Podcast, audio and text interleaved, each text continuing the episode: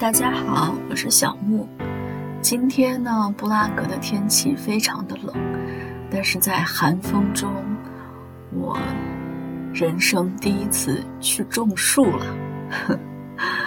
这个活动呢，是一个非营利组织 Sazima stormi 组织的。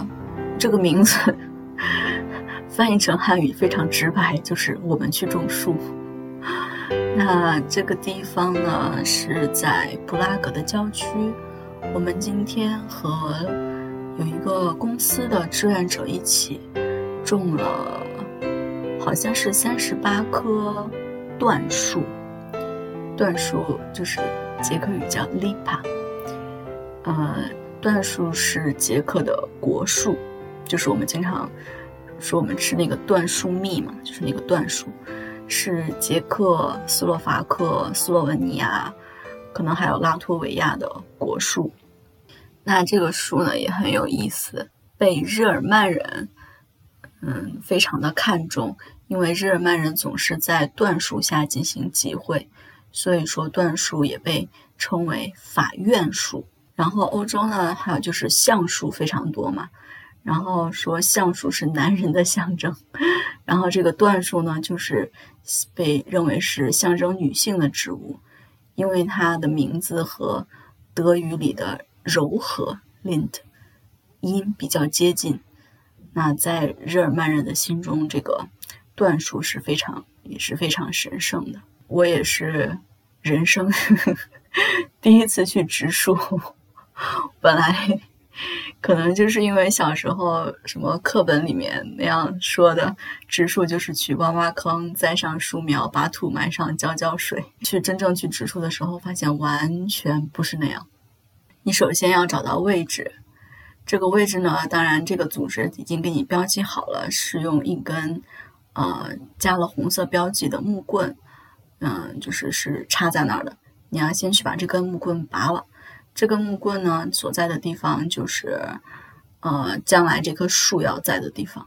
然后你要围着它开始挖坑，啊，挖坑取决于这个地好不好吧？因为我们那一片儿是在呃一片玉米地的外围，所以说土质还算是比较松软。可能一些障碍就是一些玉米的那个根啊，或者是茎比较难挖，嗯。但是反正使劲挖也是，也是能挖出来的。挖了坑之后，你要注意，嗯，在种树之前，因为那个坑的那个周围那一圈那个坑壁，你要注意不能让它太光滑了。你要用铲子在上面划一划一些那个小道道，因为如果你不划的话，那个树的根它就不知道它要往哪边长，它就会像花盆里一样。就是长成圆圆的一圈儿一圈儿的，它就不会往土里面长了。这个我以前从来都不知道。挖好了之后呢，呃，有三根固定的很长的那种木棒，下面是尖的。你要把木棒插在地里，但是你不是简单的插，你要用一个嗯锤子把它锤进去。但是那个木棒大概有两米高吧，可能没有两米高，但是反正挺高的，比我都高，估计两米左右。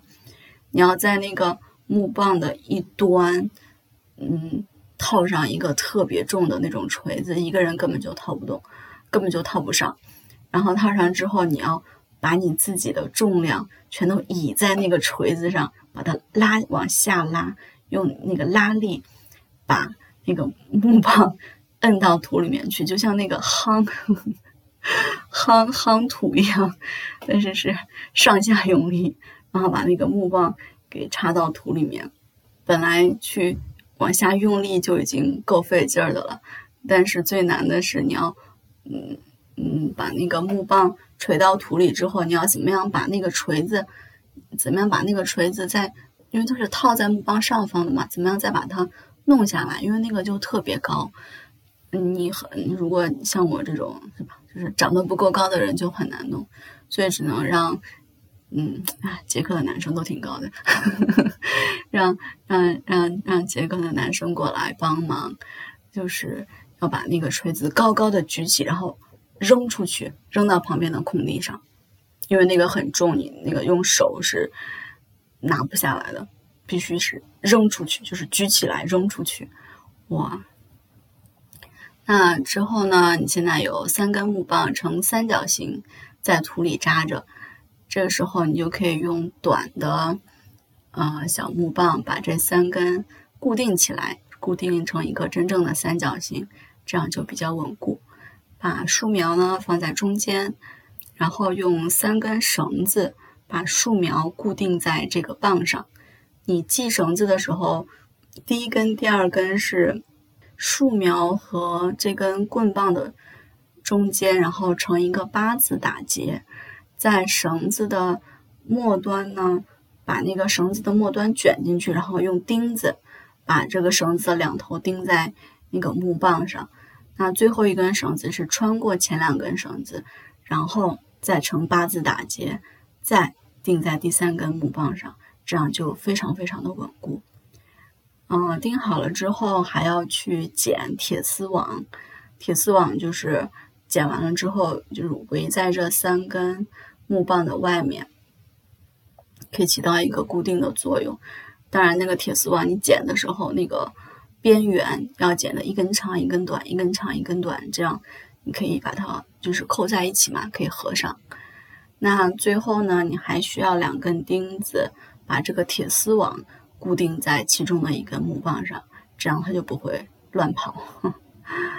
那填了土之后，还要在旁边的长了草的土那儿挖出一块一块的，然后堆在这个嗯小树坑呵呵 周围，然后来帮助小树苗锁定一些水。然后这个草一定要带上，因为。不然的话，那个土很快就会就会变干，就会变松，就会被风吹走。嗯，所以整个一套流程下来，其实是还是挺麻烦，也挺累，但是很有成就感。那其实今天我们大概种了，我觉得九点多开始种到下午两点，但是因为我的搭档。还有其他的任务要拍照片，所以很多时候是我自己一个人在工作。那今天我一共种了两棵树。那第一棵树，呵呵 为了纪念我们种的第一棵树，我们还给它起了一个名字。我的搭档问我：“你想管它叫什么名字？”因为后面是玉米地，我就想我要管这棵树叫 Popcorn。然后我的搭档就说：“今天天太冷了，我要叫什么 freezing wind。”我说：“好的。”所以说我们这棵树的名字就叫 freezing windy popcorn。然后我们把这个当笑话和这个组织的负责人说了，他就给了我一支铅笔，说：“去吧，你可以把他的名字写在就是那棵树的就保护的那个。”棍棒上面，说不定等你下次来的时候，你还能看到。所以说呢，就是在一片玉米地里，就可以看到有一棵椴树，上面，嗯，有了我的痕迹。就不管怎么样吧，虽然很冷很累，但是今天是非常开心的一天。那正好呢，也回来有看到了苏罗的瓦尔登湖。里面关于种豆子的一些事情，那今天就给大家读一下，呃，里面的一些选段吧，就是他种豆子种出来的一些感悟。我还获得以下更多的有益经验。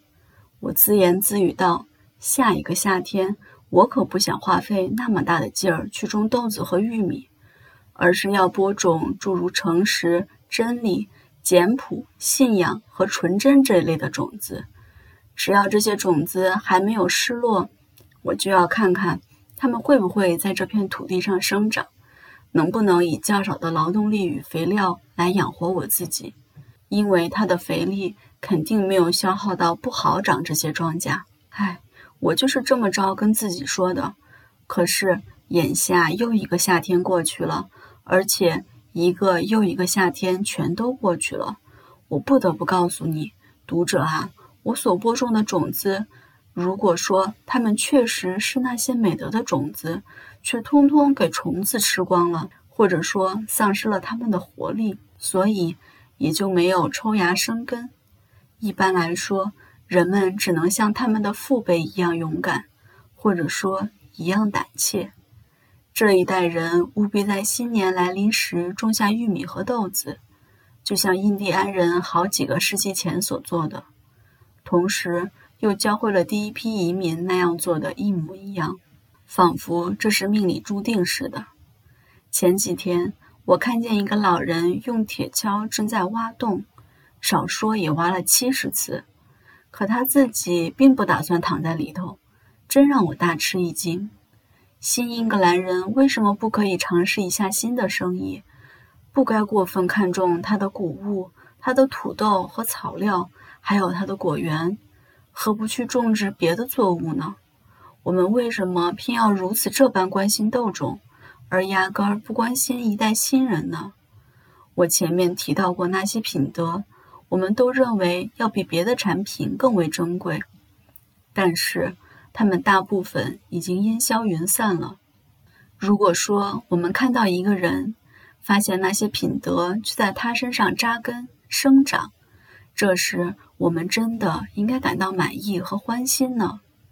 如今沿着大路来了这么一些深奥莫测而又不可言喻的品德，比方说真理或正义，尽管它们数量极少，然而品种却是新的。我们的驻外大使应该奉命把诸如此类的种子寄回国内，而我们的国会应该帮着把那些种子分发到全国各地去种植。我们对真诚千万不要拘礼，我们千万不要用我们卑劣行为来互相欺骗、互相凌辱、互相排斥。如果说已有了高贵与友谊的核心的话，我们相见时不应该就这样忙忙叨叨。大多数人我压根儿没见过，因为他们好像没得时间，他们为自己的豆子忙活呢。我们可不要跟这种单调乏味的人打交道。他们歇发时靠在锄头上或者铁锹上，仿佛是一根拐棍，而不是一只蘑菇。但仅有一部分破土而出，有点竖立起来，像燕子飞落下来在地上行走似的。说话时，它不时将翅膀舒展；展翅欲飞时，却又收拢起来。这么一来，我们怀疑莫不是在跟一个天使对话呢？面包不见得总是给我们滋养，但面包对我们总是有好处，让我们的关节不致僵硬，使我们肢体柔软，心情活泼，乃至于我们不知道受到什么病痛时。认识到人类或大自然的宽宏大量，分享到任何纯净和崇高的欢乐。古代的诗歌和神话至少使我们联想到，农事曾经是一种神圣的艺术。西湖我们对它往往操之过急，掉以轻心，乃至于大不敬。我们的目标不外乎拥有大农场、大丰收。我们没有节庆日，没有列队祈祷。没有庆典仪式，乃至于我们的耕牛展示大会以及所谓的感恩节也不例外。本来，农夫就是通过这些形式来表示他这个职业的神圣意义，或者借以追溯农事的神圣起源。现在引诱他的却是酬金和酒宴了。他供奉祭品的神奇，不是谷物克瑞斯和城市的主神朱比特。而是阴曹冥府的财神普鲁托斯。我们谁都摆脱不了贪婪、自私和卑劣的习惯，把土地视为财产，或者换句话说，视为获得财产的主要手段。因此，风景变得寒碜，农事跟我们一起被贬损，农夫们过着最卑微的生活。他对大自然的了解。跟强盗对大自然的了解如出一辙。卡托说：“农业的利润是特别虔诚和正当的。”按照瓦罗的说法，古罗马人以同一个名字称呼蒂姆和克瑞斯，认为从事耕作的人过着一种虔诚和有益的生活，认为唯有他们才是农神萨杜恩王的移民。我们常常忘了。太阳照在我们的耕地上，跟照在草原和森林上毫无二致。它们都反射和吸收太阳的光线，前者只是太阳每日运转时看到的美妙图画的一小部分。在太阳看来，大地全都耕耘的如同花园一般。因此，我们就得相应的满怀信任和宽宏大量的情怀，接受它的光和热的恩泽。我珍视豆种和当年的秋收，那又怎么样呢？这一片宽阔的土地，我守望了这么长时间。宽阔的土地并不认为我是主要的耕作者，而是撇开我，目光转向给它浇水，让它发绿，对它很近乎的各种要素的影响。这些豆子结出的果实，并不是由我一人收获，它们有一部分不就是为土拨鼠生长的吗？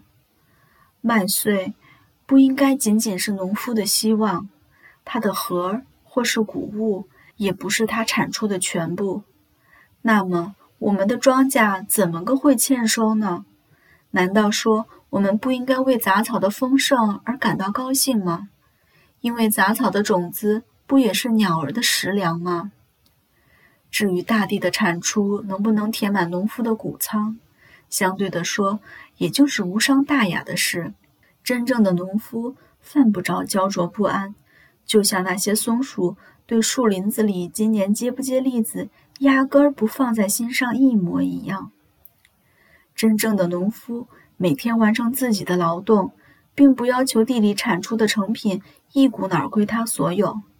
他心里想的是，他奉献出的不仅是他的第一个果子，而且还有他的最后一个果子。